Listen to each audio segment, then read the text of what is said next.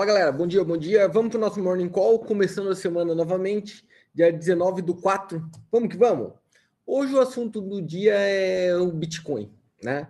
Quem acompanhou o final de semana, o Bitcoin saiu de 64 mil dólares, veio para 54, 55 mil dólares, então uma queda brutal, né? Uma queda bem grande, chegou a dar 16% recuperou no meio do caminho, mas continua quase 12% abaixo do pico que deu ali.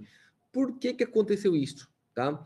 Algumas regras que vem mudando, alguns países sinalizando que pode começar a regulamentar criptoativos de uma forma diferente, sem contar a questão do quanto ele subiu né, antes.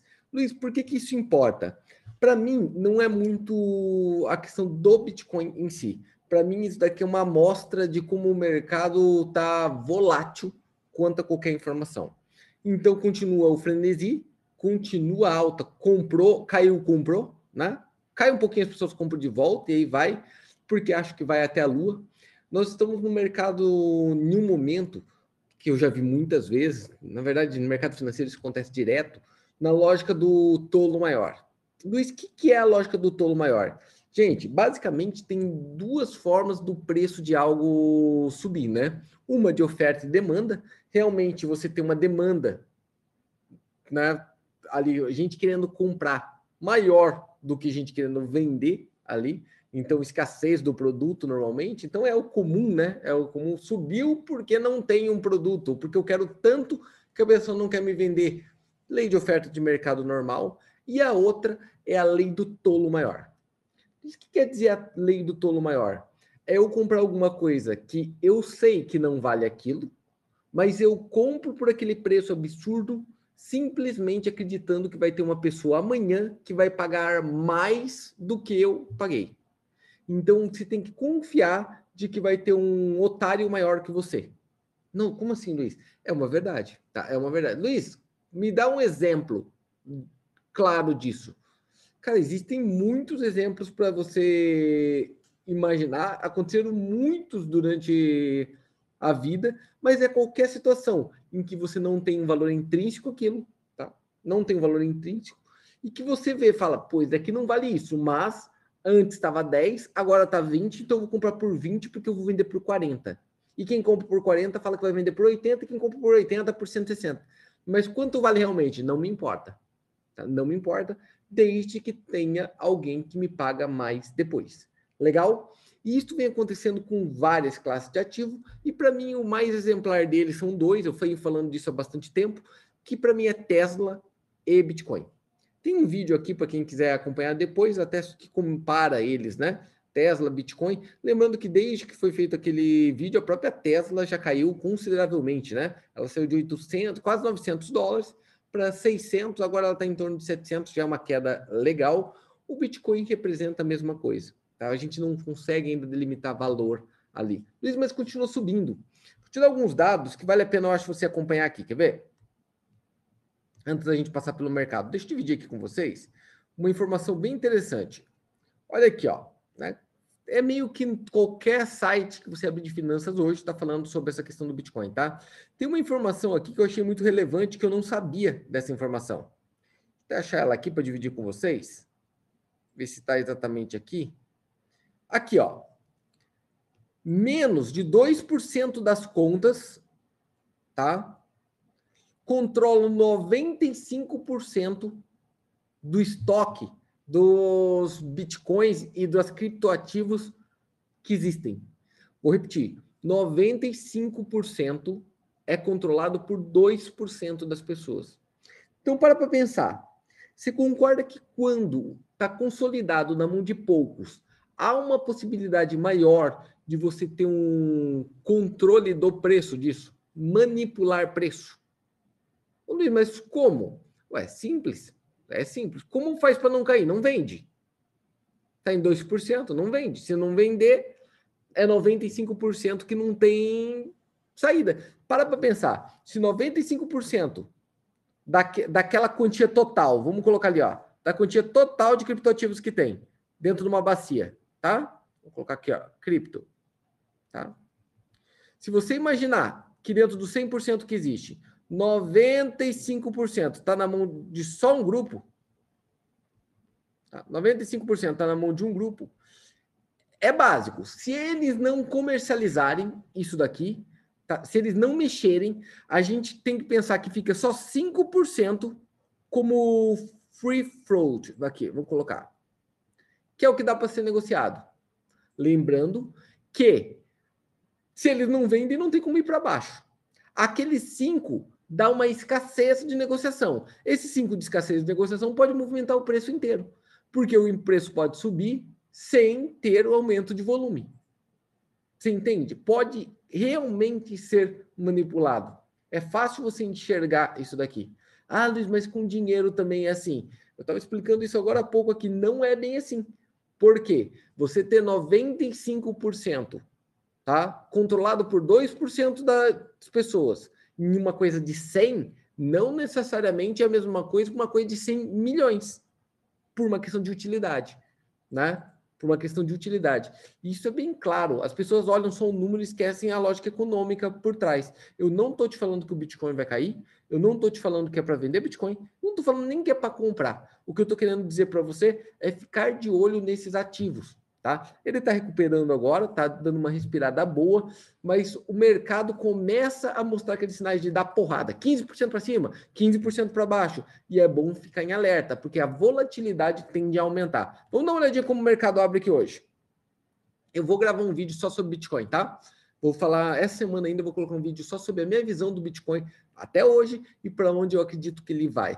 Por sinal, já fazendo aqui um spoiler, amanhã, gente, vai sair um vídeo que vocês me pediram muito, tá? Mas me pediram muito mesmo e eu estava devendo.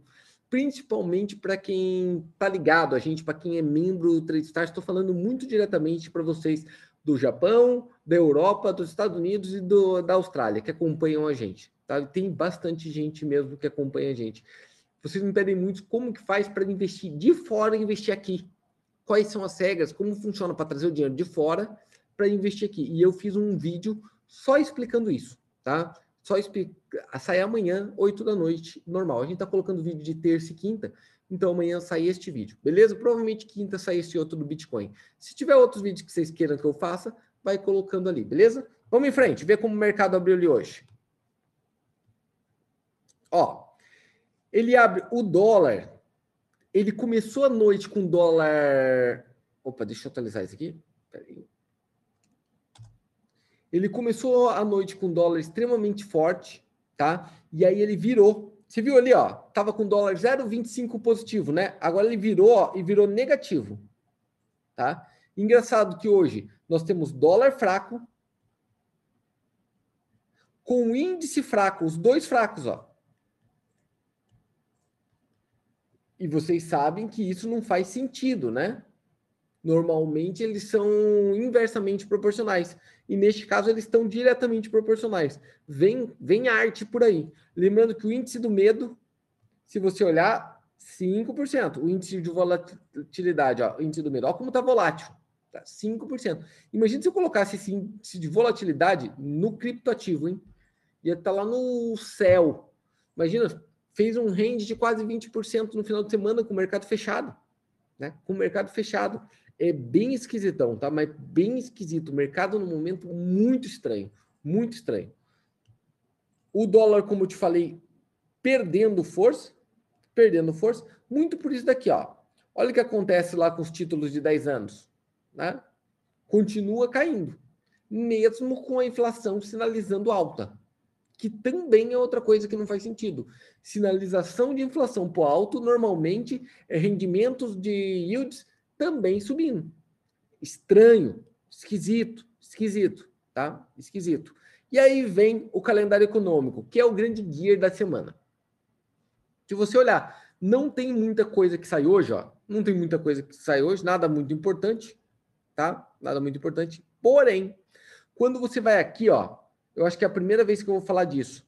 Se você entrar aqui no investing.com, o próprio calendário econômico, e procurar aqui, ó, earnings, que, que é isso daqui?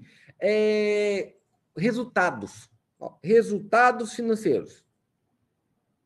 Seria como ganhos, né? Resultado financeiro das empresas, tá? Trimestral. Lembra que fechou o trimestre? Janeiro, fevereiro, março. Fecha o primeiro trimestre. né? Fecha o primeiro trimestre. Sai em abril. Sai em abril. Quando? Tá saindo agora, ó. Se você colocar ali o de hoje, segunda-feira, vou colocar ali, ó. Cliquei nele e vamos olhar o que tem na segunda-feira. Olha as empresas que vão sair hoje, o resultado. Coca-Cola, né? Coca-Cola, IBM, tá? IBM. E aí tem todas as outras, tá? Todas as outras, muitas empresas, tá? Coloquei as duas principais ali, Coca-Cola e IBM. Mas tem um monte de outras ali. Vale a pena acompanhar, porque aqui ele mostra o que as pessoas colocaram como forecast ou previsão, o que as pessoas imaginam, previsto, né? O previsto, e vai sair o resultado real, para você ver se está próximo ou não do que o mercado previa, tá? do que o mercado esperava. Um número melhor do que o mercado esperava é bolsa para cima, um número pior é bolsa para baixo. Tranquilo? Se você colocar durante a semana inteira, ó, colocar durante a semana, ele vai aparecer todos da semana. E a maioria vai sair durante a semana, tá? A maioria do mercado, do Dow Jones, quase todos saem essa semana. Ó, amanhã sai Johnson Johnson, P&G, Netflix, tá? Por exemplo. Aí na quarta-feira sai Roche, Verizon. Vamos ver aqui. O que mais que tem? Na sexta-feira, Cadê aqui? Onde que mudou para sexta? E assim por diante. Opa, tá na quarta. Pulei ali. Tá? Quinta, sexta-feira. Ó, vai aparecendo lá, American Express, né? Então, muitos que fazem parte do Dow Jones e do S&P 500. Então, é importante a gente acompanhar esses números. Luiz, o que está previsto? O mercado prevê ganhos recordes o mercado prevê ganhos absurdos e ganhos recordes, tá? Principalmente porque ele é muito comparado com o ano passado, que era a hora que tinha começado a, a pandemia cagar tudo, né? Então tem que ficar de olho porque isso pode ser um novo boom. Só que já está precificado. Lembre-se que o mercado, o preço de hoje, é simplesmente uma visão do futuro. O mercado reage antes. E o que, que eles preveem para o futuro? Eles preveem mais. O mercado está prevendo o seguinte: está prevendo neste momento o preço que está ali, Dow Jones a 34 mil pontos e Bovespa a 120 mil pontos, está prevendo que o mundo vai ser maravilhoso nos próximos anos. Então, full employment, é, emprego 100%, tá? Emprego 100%. Inflação controlada, empresas rendendo mais, todo mundo voltando a tirar, sair de férias e viajando de avião pelo mundo, tá? Imóveis subindo de preço, pessoas construindo mais, como todo mundo estiver saindo do casulo e vai virar borboleta. Né? É, este é o mundo fantástico pintado pelo mercado neste momento. Se acontecer exatamente isso, o mercado vai, o preço está justo e vai continuar crescendo aos pouquinhos. Agora, qualquer coisa que apareça no meio desse tempo, que se prove não ser isso, aí ele vai dar um hangover forte, tá? Vai dar uma dor de barriga fodida. Me dá exemplos. A inflação ficar descontrolada. Dá outro exemplo. Perceberem que as pessoas não vão voltar para aquele emprego. Mas por que não? Porque a rua Marechal Deodoro, em Curitiba, que era cheia de comércio, as pessoas já aprenderam agora a comprar pela internet. Então, não necessariamente eles vão andar na 15 e na Marechal Deodoro para comprar coisas naquela loja de departamento de três andares. Você entende? Outras coisas que vão descobrir que o imóvel talvez não mantenha os comerciais. Por quê? Porque descobriram que não precisa mais ter 500 funcionários dentro de um imóvel alugado a centenas de milhares de reais na Faria Lima. Você pode deixar uma carga de 30% dos seus funcionários trabalhando home office, porque é mais eficiente do que mandar para lá. Lembrando que isso também mexe com o transporte público, isso mexe também até com o serviço de Uber, né? porque as pessoas vão pegar menos. E com a venda de carro, porque se eu não preciso sair de casa, eu não preciso ter um carro para isso. E se eu não tenho um carro, também não abasteço.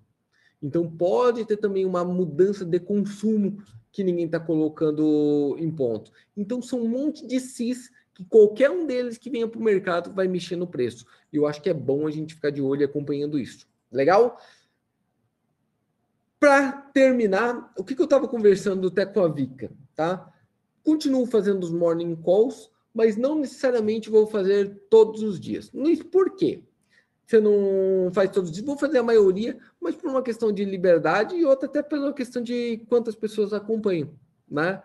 Ah, Luiz, mas eu acompanho. É, quem acompanha normalmente é o pessoal que já é membro, então muitas vezes vocês vão ver eu fazendo isso aqui, vou fazer todo dia, mas vou colocar no grupo fechado alguma coisa lá do gênero, beleza?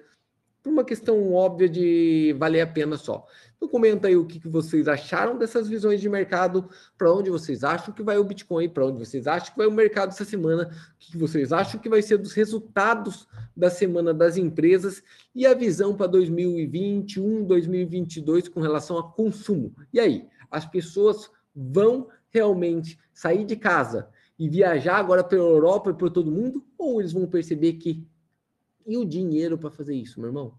Tá todo mundo endividado, né? Saiu um resultado ontem, anteontem, em um dos jornais grandes, não lembro se foi o Globo ou Folha de São Paulo, costumo ler bastante jornais, não lembro qual deles saiu, é, que 80% das famílias de classe média do Brasil, 80% das famílias de classe média do Brasil tiveram uma perda de recebíveis, de income, de entrada, maior do que 30%. Vou repetir: 80% das famílias de classe média do Brasil tiveram uma redução de até 30% no ganho mensal. Tá? Então você tem que imaginar realmente, com a hora que a pandemia acabar, eu acho que tá todo mundo vai catar e vai para Europa, né, passear, tá? Todo mundo vai para Saint-Tropez. Tá todo mundo esperando para ir para Saint-Tropez, para Disney. Tá todo mundo aguardando para ir para Disney. Vontade tem. Quero saber dinheiro para fazer isso. Ainda mais com todas as coisas mudando. É um alerta que tem que ficar de olho. Valeu? Abraço a todos, até mais. Espero que tenham gostado. Fui, galera. Até mais.